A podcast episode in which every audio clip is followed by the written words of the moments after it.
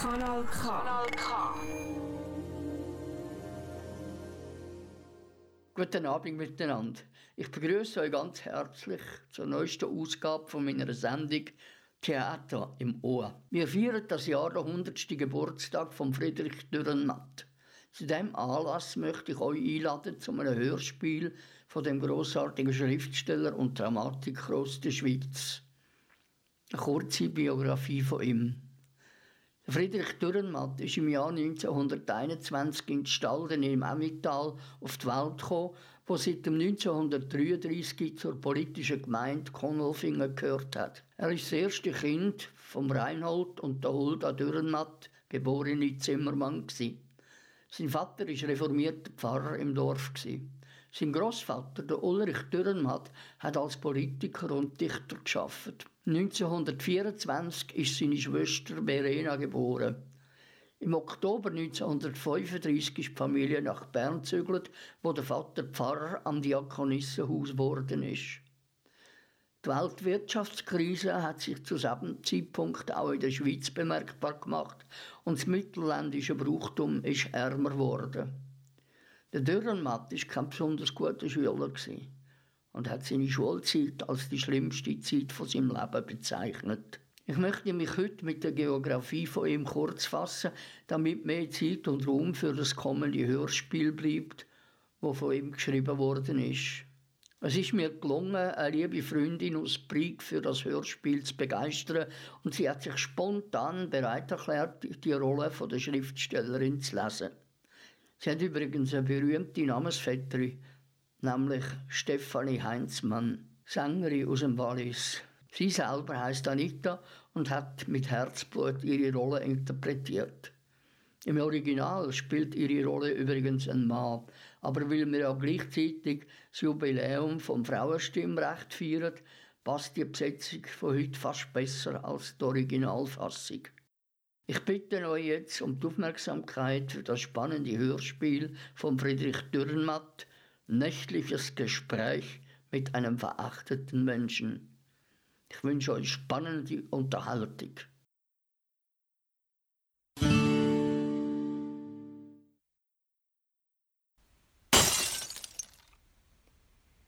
Kommen Sie bitte herein. Kommen Sie herein. Es hat keinen Sinn, auf dem Fenstersims sitzen zu bleiben in dieser unangenehmen Höhe, wenn Sie schon heraufgeklettert sind. Ich kann Sie ja sehen. Der Himmel da draußen, hinter Ihrem Rücken, ist immer noch heller in seiner Dunkelheit als die Finsternis dieses Zimmers. Sie haben die Taschenlampe fallen lassen. Verdammt! Es hat keinen Sinn, nach ihr auf dem Boden zu suchen. Ich mache Licht. Vielen Dank, Madame. So, da sind Sie. Die Situation ist gleich sympathischer, wenn man sich sieht. Sie sind ja ein älterer Mann.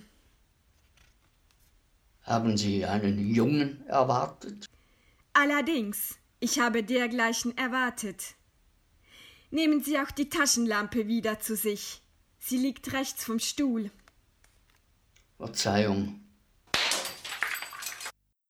Verdammt nochmal, jetzt habe ich eine chinesische Blumenvase umgeworfen. Den griechischen Weinkrug.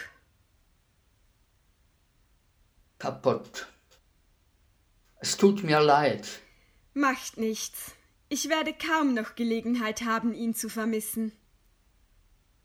Es ist schließlich nicht mein Metier, Fassaden zu klettern und einzubrechen. Was jetzt von einem verlangt wird, soll doch der Teufel. Ja, meine Ungeschicklichkeit tut mir wirklich leid, Madame. Das kann vorkommen. Ich glaubte. Sie waren der Meinung, ich schliefe im anderen Zimmer. Ich verstehe. Sie konnten wirklich nicht wissen, dass ich um diese Zeit noch im Finstern an meinem Schreibtisch sitze. Normale Menschen liegen um diese Zeit im Bett.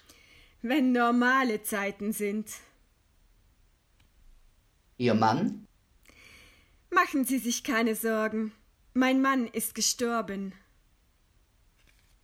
Haben Sie Kinder? Mein Sohn ist in irgendeinem Konzentrationslager. Die Tochter? Ich habe keine Tochter. Sie schreiben Bücher. Ihr Zimmer ist voll davon. Ich bin Schriftstellerin. Liest jemand die Bücher, die Sie schreiben? Man liest sie überall, wo sie verboten sind. Und wo sie nicht verboten sind? Hasst man sie. Beschäftigen Sie einen Sekretär oder eine Sekretärin? In ihren Kreisen müssen über das Einkommen der Schriftsteller die wildesten Gerüchte zirkulieren. So befindet sich demnach zurzeit außer Ihnen niemand in der Wohnung. Ich bin allein. Das ist gut. Wir brauchen absolute Ruhe. Das müssen Sie begreifen. Sicher. Es ist klug von Ihnen, mir keine Schwierigkeiten zu machen.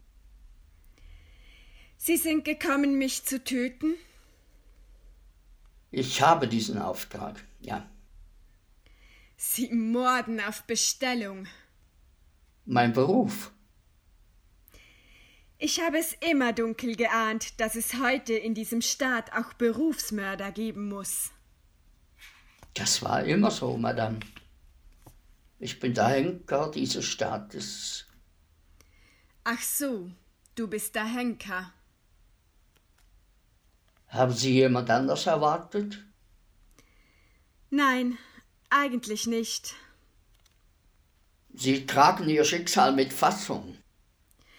Du drückst dich reichlich gewählt aus. Ich habe es heute vor allem mit gebildeten Leuten zu tun. Es tut nur gut, wenn die Bildung wieder etwas Gefährliches wird. Willst du dich nicht setzen? Ich setze mich ein wenig auf die Schreibtischkante, wenn es Sie nicht geniert. Tu nur wie zu Hause. Darf ich dir einen Schnaps offerieren? Danke, aber erst für nachher. Vorher trinke ich nicht, damit die Hand sicher bleibt. Das sehe ich ein. Nur musst du dich dann selbst servieren. Ich habe ihn extra für dich gekauft. Sie wussten, dass Sie zum Tode verurteilt worden sind?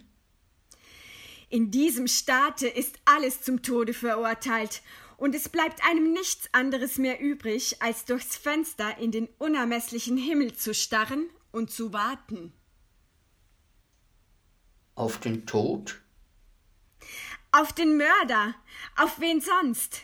Man kann in diesem verfluchten Staat alles berechnen, denn nur das Primitive ist wirklich übersichtlich. Die Dinge nehmen einen so logischen Verlauf, als wäre man in eine Hackmaschine geraten. Der Ministerpräsident hat mich angegriffen. Man weiß, was dies bedeutet. Die Reden seiner Exzellenz pflegen unästhetische Folgen zu haben. Meine Freunde beschlossen zu leben und zogen sich zurück, da sich jeder zum Tode verurteilt, der mich besucht. Der Staat schloss mich in das Gefängnis seiner Ächtung ein, aber einmal musste er die Mauern meiner Einsamkeit aufbrechen. Einmal musste er einen Menschen zu mir schicken, wenn auch nur, um mir den Tod zu geben. Auf diesen Menschen habe ich gewartet auf einen, der so denkt, wie meine wahren Mörder denken.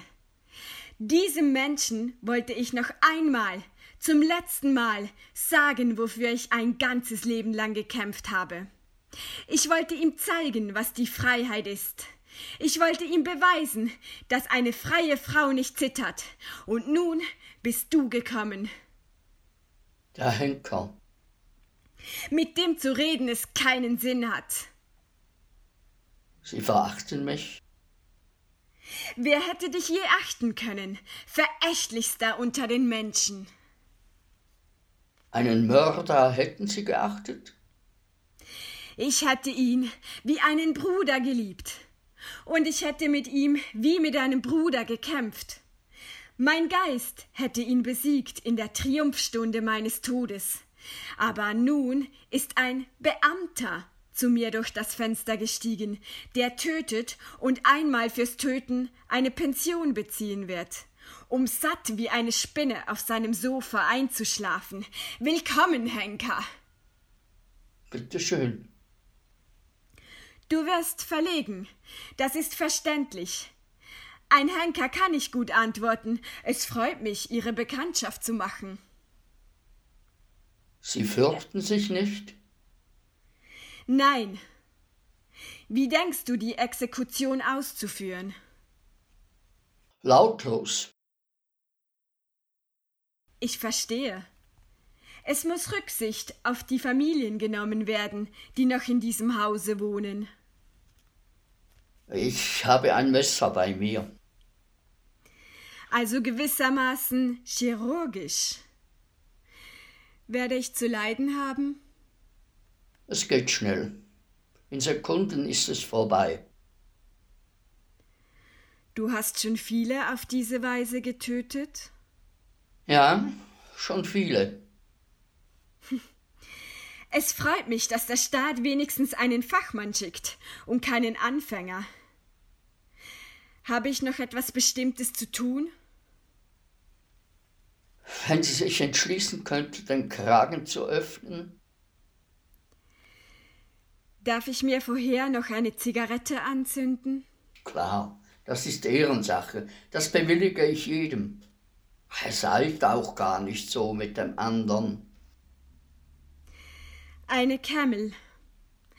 Rauchst du auch eine? Erst nachher. Natürlich. Du machst alles erst nachher. Wegen der Hand. Dann lege ich sie zum Schnaps. Sie sind gütig. Zu einem Hund ist man immer gütig. Da haben Sie Feuer. Ich danke dir. So. Und nun ist auch der Kragen offen. Sie tun mir wirklich leid, Madame. Ich finde es auch etwas bedauerlich. Dabei dürfen Sie von Glück sagen, dass dies alles so ganz privat in dieser Nacht so geschehen hat. Ich fühle mich auch ungemein bevorzugt. Sie sind eben eine Schriftstellerin. Nun? Da werden Sie für die Freiheit sein. Nur. Dafür sind Sie jetzt alle, die ich töten muss. Was versteht ein Henker schon von der Freiheit? Nichts, Madame. Eben. Sie haben Ihre Zigarette zertreten. Ich bin etwas nervös. Wollen Sie jetzt sterben? Noch eine Zigarette, wenn ich darf. Rauchen Sie nur. Die meisten rauchen vorher noch eine Zigarette und dann noch eine. Jetzt sind's amerikanische und englische, früher französische und russische. Das kann ich mir denken. Zwei Zigaretten vor dem Tod und ein Gespräch mit dir. Das möchte ich auch nicht missen. Obgleich Sie mich verachten. Man gewöhnt sich auch ans Verächtliche. Aber dann ist es höchste Zeit zum Sterben. Hier haben Sie noch einmal Feuer, Madame. Danke.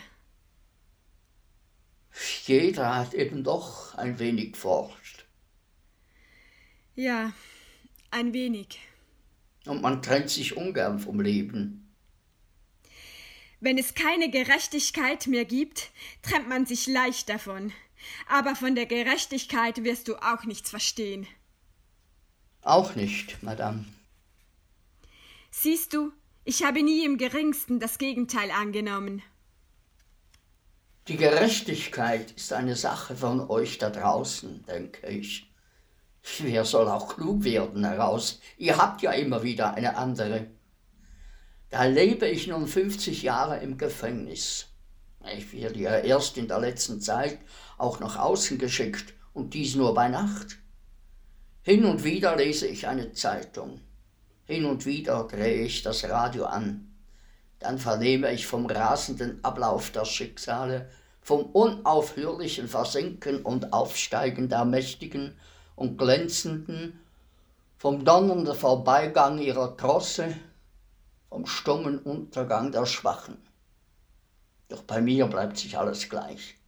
Immer die gleichen grauen Mauern, die gleiche rieselnde Feuchtigkeit, die gleiche schimmelnde Stelle oben an der Decke, die fast wie Europa aussieht im Atlas. Der gleiche Gang durch den dunklen, langen Korridor in den Hof hinaus, im fahlen Morgengrauen. Die immer gleichen bleichen Gestalten in Hemd und Hose, die mir entgegengeführt werden. Das immer gleiche Zögern, wenn sie mich erblicken. Und das immer gleiche Zuschlagen bei Schuldigen und bei Unschuldigen. Zuschlagen, zuschlagen wie ein Hammer, zuschlagen wie ein Beil, das man nicht fragt. Du bist eben ein Henker. Ich bin eben ein Henker. Was ist einem Henker schon wichtig? Die Art, wie einer stirbt, Madame. Die Art, wie einer krepiert, willst du sagen? Oh, das sind gewaltige Unterschiede. Nenne mir diese Unterschiede. Ähm, es ist gewissermaßen die Kunst des Sterbens, nach der Sie fragen. Dies scheint die einzige Kunst zu sein, die wir heute lernen müssen. Ich weiß nicht, ob man diese Kunst lehren kann, noch wie man sie lernt. Ich sehe nur, dass sie einige besitzen und viele nicht. Dass Stümper dieser Kunst zu mir kommen und große Meister. Sehen Sie, Madame, vielleicht wäre für mich alles leichter zu verstehen, wenn ich mehr von den Menschen wüsste, wie sie in ihrem Leben sind, was sie denn eigentlich unternehmen, die ganze ungeheure Zeit über, bis sie zu mir kommen.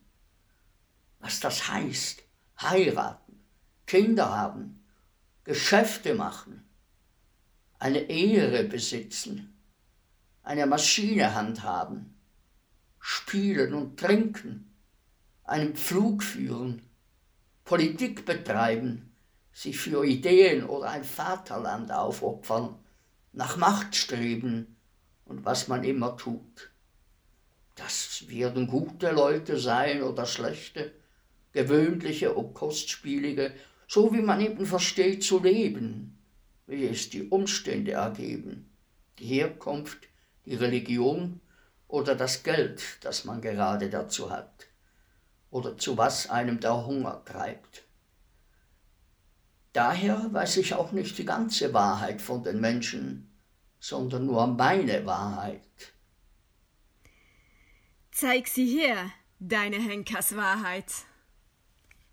Zuerst habe ich mir das alles ganz einfach vorgestellt. Ich war ja auch nicht mehr denn ein dumpfes Tier, eine brutale Kraft mit der Aufgabe zu henken. Da habe ich mir gedacht, alles, was man verlieren kann, ist das Leben. Etwas anderes als das Leben gibt es nicht. Hier ist ein armer Teufel, der dieses Leben verliert. Aus diesem Grunde war ich ja auch Henker geworden, damals, vor 50 Jahren, um mein Leben wiederzugewinnen, das ich, aufgewachsen wie ein rohes Stück Vieh vor dem Gericht, verloren hatte. Und als Gegenleistung verlangte man eben, dass ich ein tüchtiger Henker werde. Das Leben wollte doch auch verdient sein. Ich wurde Henker wie einer da draußen bei euch Bäcker wird oder General, um zu leben das Leben war das gleiche wie das Henken. War das nicht ehrlich gedacht? Gewiss. Nichts schien mir natürlicher, als dass ein Kerl sich wehrte, wenn er sterben musste. Wenn sich zwischen ihm und mir ein wilder Kampf entspann, bis ich seinen Kopf auf dem Richtblock hatte. So starben die wilden Burschen aus den Wäldern, die im Jähzorn töteten oder einen Raubmord unternahmen, um ihrem Mädchen einen roten Rock zu kaufen. Ich verstand sie und ihre Leidenschaften und ich liebte sie. War ich doch einer von ihnen. Da war Verbrechen in ihrem Handeln und Gerechtigkeit in meinem Henken. Die Rechnung war klar und ging auf. Sie starben einen gesunden Tod. Ich verstehe dich. Und dann waren andere, die starben anders, obgleich es mir manchmal scheint, dass es doch ein gleiches Sterben war. Die behandelten mich mit Verachtung und starben stolz, Madame, hielten vorher prächtige Reden über die Freiheit und über die Gerechtigkeit, spotteten über die Regierung, griffen die Reichen an oder die Tyrannen, dass es einem kalt über den Rücken lief. Die, denke ich, starben so, weil sie sich um Recht glaubten und vielleicht auch Recht hatten. Und nun wollten sie zeigen, wie gleichgültig ihnen der Tod war. Auch hier war die Rechnung klar und einfach. Es war Krieg zwischen ihnen und mir. Sie starben im Zorn und in der Verachtung. Und ich schlug im Zorn zu. Die Gerechtigkeit lag bei beiden, meine ich. Die starben einen imposanten Tod. Brav umgekommen. Mögen heute viele so sterben. Tja, Madame, das ist eben das Merkwürdige. Heute stirbt man nicht mehr so. Wie das, Schurke? Gerade heute ist jeder ein Rebell, der durch deine Hand stirbt. Ich glaube auch, dass viele so sterben möchten. Es steht jedem frei zu sterben, wie er will. Nicht mehr bei diesem Tod, Madame. Da gehört durchaus Publikum dazu. Das war vorher noch so unter den vorigen Regierungen. Da war die Hinrichtung ein Anlass, zum dem man feierlich erschien. Der Richter war da, der Staatsanwalt, der Verteidiger, ein Priester, einige Journalisten, Ärzte und andere Neugierige. Alle im schwarzen Gehrock, wie zu einem Staatsakt. Und manchmal war sogar ein Trommelwirbel dabei, um die Angelegenheit recht imposant zu machen. Da lohnte es sich für den Verurteilten noch, eine zündende Schmährede zu halten. Der Staatsanwalt hat sich oft genug geärgert und auf die Lippen gebissen. Aber heute hat sich das geändert. Man stirbt allein mit mir. Nicht mal ein Priester ist dabei. Und es war ja auch vorher kein Gericht. Da man mich verachtet, spricht man auch nicht mehr. Und das Sterben stimmt dann auch nicht, weil die Rechnung nicht aufgeht und der Verurteilte zu kurz kommt. So sterben sie denn wie Tiere sterben, gleichgültig. Und das ist doch auch, auch nicht die rechte Kunst.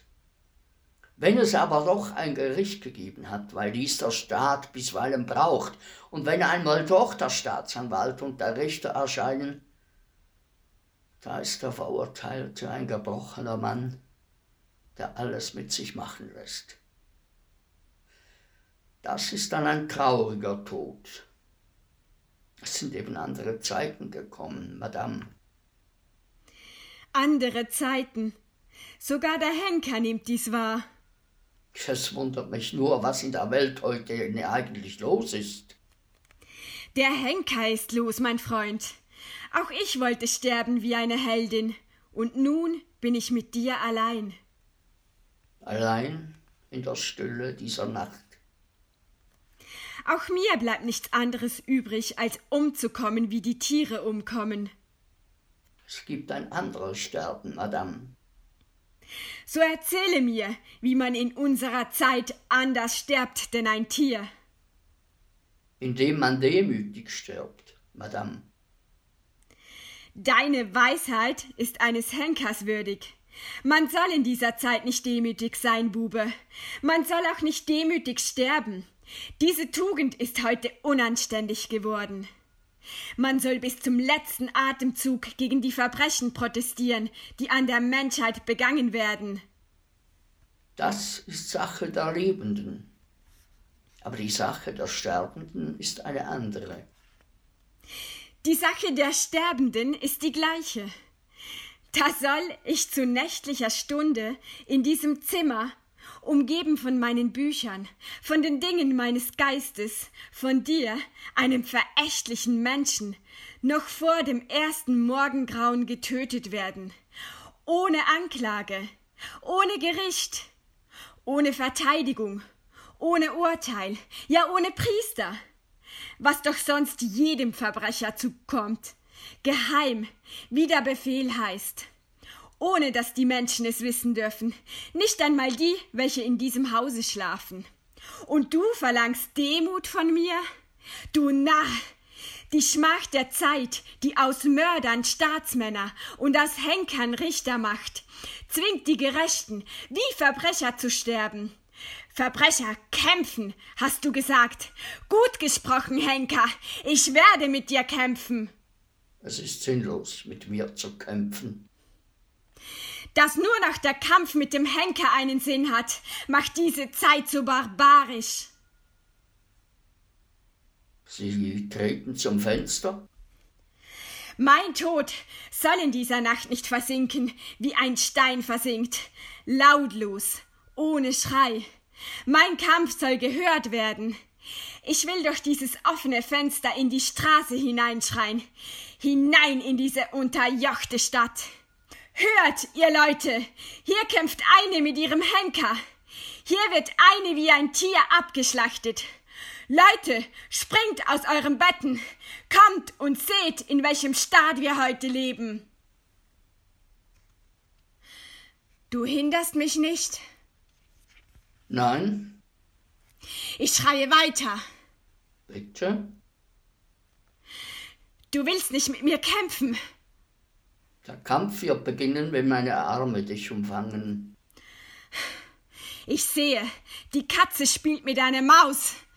Hilfe! Es bleibt still auf der Straße. Als ob ich nicht geschrien hätte. Es kommt niemand. Niemand. Nicht einmal im Hause hört man etwas. Keinen Schritt. Schreien Sie ruhig noch einmal. Es hat keinen Sinn. Jede Nacht schreit einer so wie Sie in die Straßen dieser Stadt hinein, und niemand hilft ihm. Man stirbt heute allein. Die Furcht ist zu groß. Wollen Sie sich nicht widersetzen? Es bleibt mir wohl nichts anderes übrig. Sie trinken Schnaps. Das tut gut, wenn man sich auf einen Kampf mit dir vorbereitet. Da, du Lumpenhund! Tch. Sie sind verzweifelt. Ich speie dir Schnaps ins Gesicht und du bleibst ruhig. Es bringt dich nichts aus der Fassung. Ich muss diese Nacht auch nicht sterben, Madame. Der Henker bleibt ewig leben. Ich habe bis jetzt mit jenen Waffen gekämpft, die einer Frau würdig sind. Mit den Waffen des Geistes. Ich war ein Don Quixote, der mit einer guten Prosa gegen eine schlechte Bestie vorging. Lächerlich. Nun muss ich schon erlegt und schon von ihrem Pranken zerfetzt mit meinen Zähnen zubeißen. Ein ebenso zukunftsreiches Unternehmen. Welche Komödie! Ich kämpfe für die Freiheit und besitze nicht einmal eine Waffe, um den Henker in meiner Wohnung über den Haufen zu schießen. Darf ich noch eine Zigarette rauchen? Sie brauchen nicht zu fragen, Madame, wenn Sie doch mit mir kämpfen wollen. Ich kann nicht mehr kämpfen. Das müssen Sie auch nicht. Ich bin müde. Das fährt jeder einmal, Madame. Verzeih, dass ich dir den Schnaps ins Gesicht spie. Ich verstehe das. Du musst Geduld mit mir haben.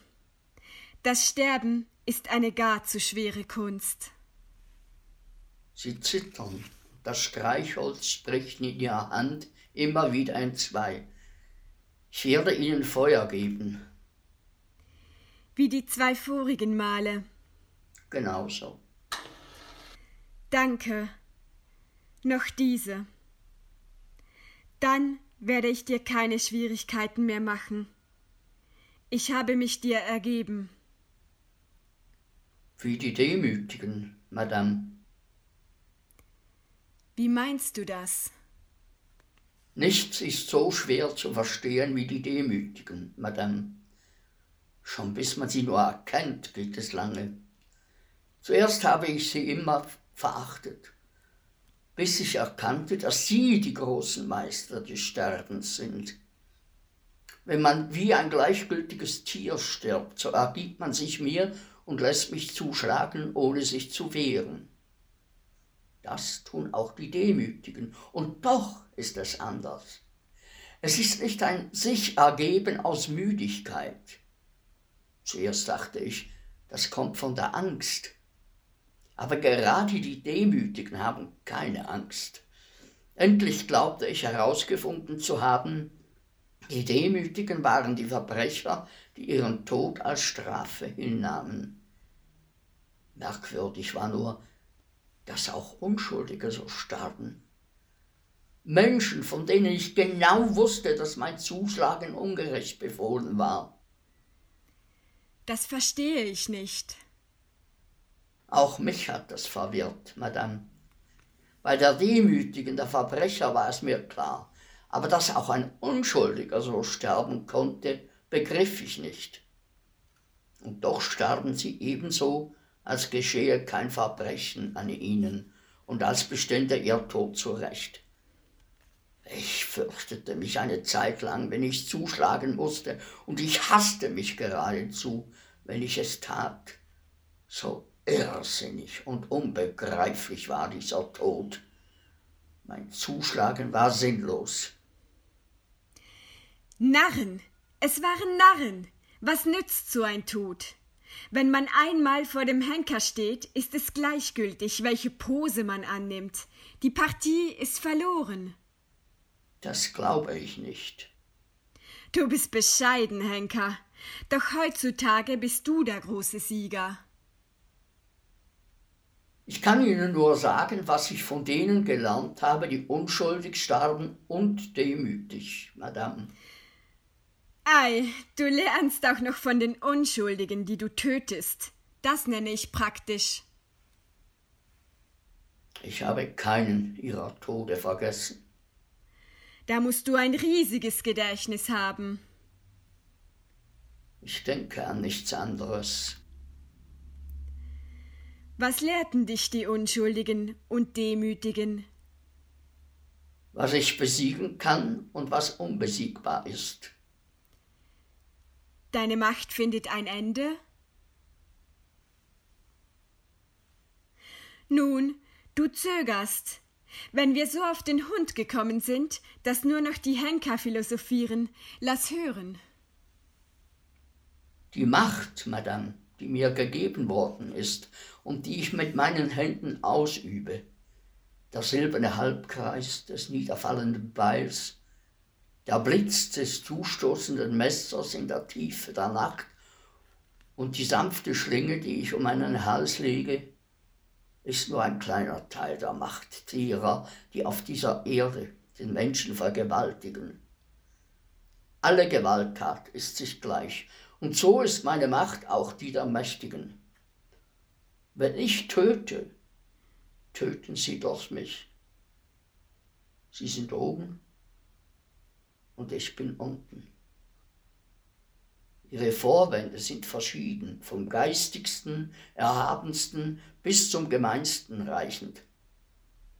Ich bin ohne Vorwand. Sie bewegen die Welt. Ich bin die ruhende Achse, um die sich ihr fürchterliches Rad dreht. Sie herrschen, und auf dem Grund ihrer Schrecken liegt mein schweigendes Antlitz. In meinen geröteten Händen erhielt ihre Gewalt ihre letzte endgültige Form, wie der Eiter sich in einer Beule sammelt. Ich bin da, weil alle Gewalttat böse ist. Und so, wie ich hier im Schein der nächtlichen Lampe auf diesem Schreibtisch vor meinem Opfer sitze und unter dem Mantel aus altem Tuch ein Messer umklammere, verachtet man mich. Denn die Schande ist von dem Gewaltigen der Erde genommen und hinunter auf meine Schultern gesenkt, damit ich ihrer aller Schande trage. Mich fürchtet man, aber die Mächtigen werden nicht nur gefürchtet, sondern auch bewundert. Beneidet genießen sie ihre Schätze, denn die Macht verführt, so dass man liebt, wo man hassen sollte. So schließen sich Helfer und Helfershelfer an die Gewaltigen, wie Hunde schnappen sie nach den Brocken der Macht, die der Gewaltige fallen lässt, um sich ihrer zu bedienen.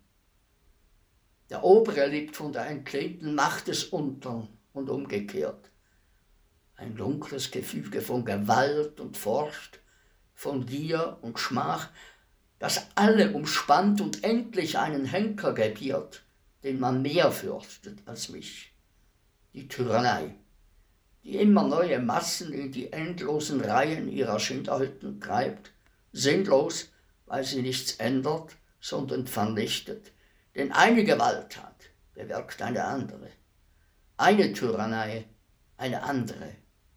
Immer wieder, immer aufs Neue, wie die sinkenden Spiralen der Hölle. Schweig! Sie wollten, dass ich rede, Madame. Wer könnte dir entgehen? Ihren Leib kann ich nehmen, Madame. Der ist der Gewalt verfallen. Denn alles, was in Staub zerfällt, ist ihr unterworfen. Aber wofür sie gekämpft haben, Darüber habe ich keine Macht, denn es gehört nicht dem Staub. Dies ist, was ich, ein Henker, ein verachteter Mensch von den Unschuldigen lernte, die mein Beil fällte und die sich nicht wehrten.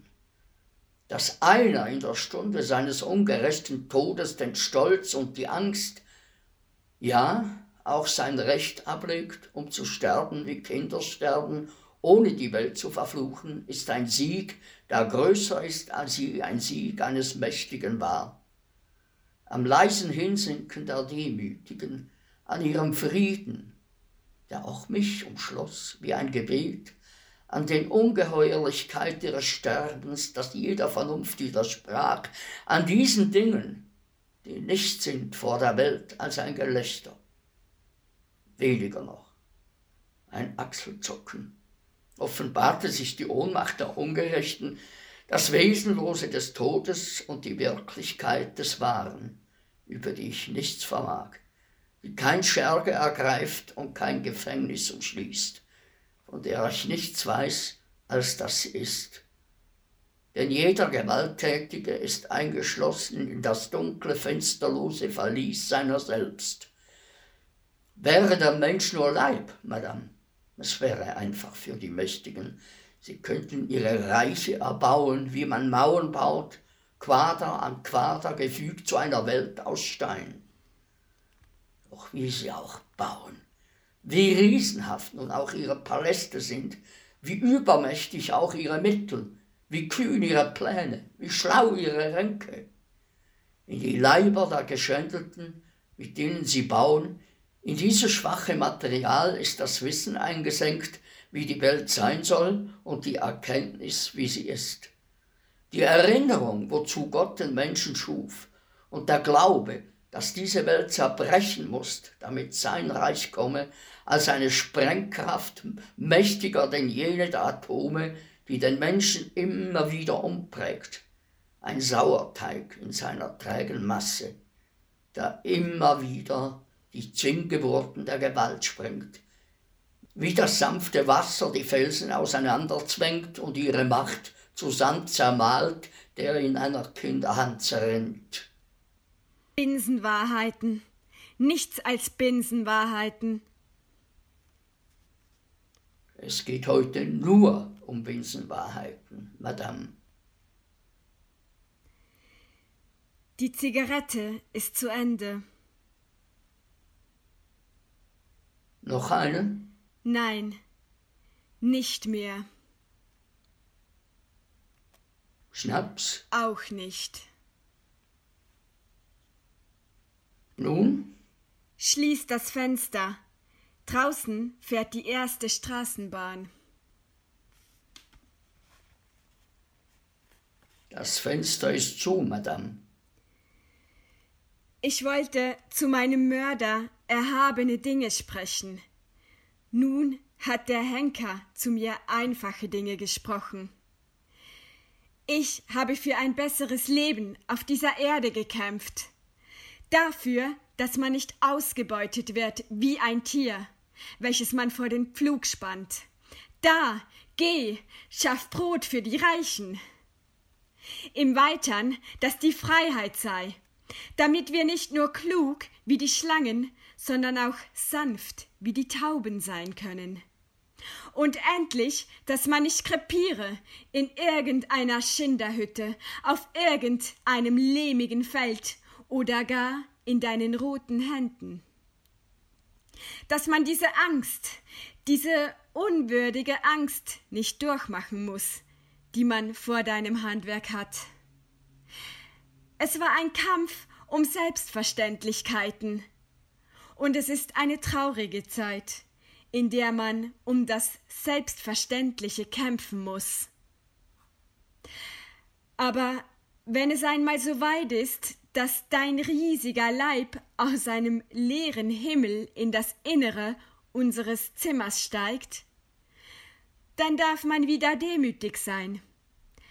Dann geht es um etwas, das nicht selbstverständlich ist. Um die Vergebung unserer Sünden und um den Frieden unserer Seele. Das Weitere ist nicht unsere Sache. Es ist aus unseren Händen genommen. Unser Kampf war ein guter Kampf, aber unser Unterliegen war ein noch besseres Unterliegen. Nichts ist verloren von dem, was wir taten. Immer aufs Neue wird der Kampf aufgenommen, immer wieder, irgendwo, von irgendwem und zu jeder Stunde. Geh, Henker, lösch die Lampe. Der erste Strahl des Morgens wird deine Hände führen. Wie Sie es wünschen, Madame. Es ist gut. Sie stehen auf. Ich habe nichts mehr zu sagen. Es ist soweit. Nimm jetzt das Messer. Sind Sie wohl in meinem Arm, Madame? Sehr wohl. Stoß zu.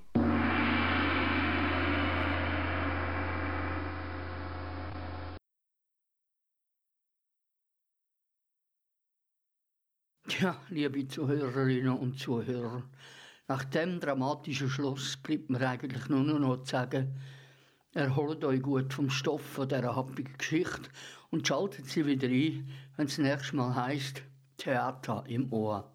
Ich wünsche euch ganz eine gute Zeit, viele schöne kreative Stunden und vor allem bleiben Sie gesund. Gute Nacht. Kanal K. Richtig gutes Radio.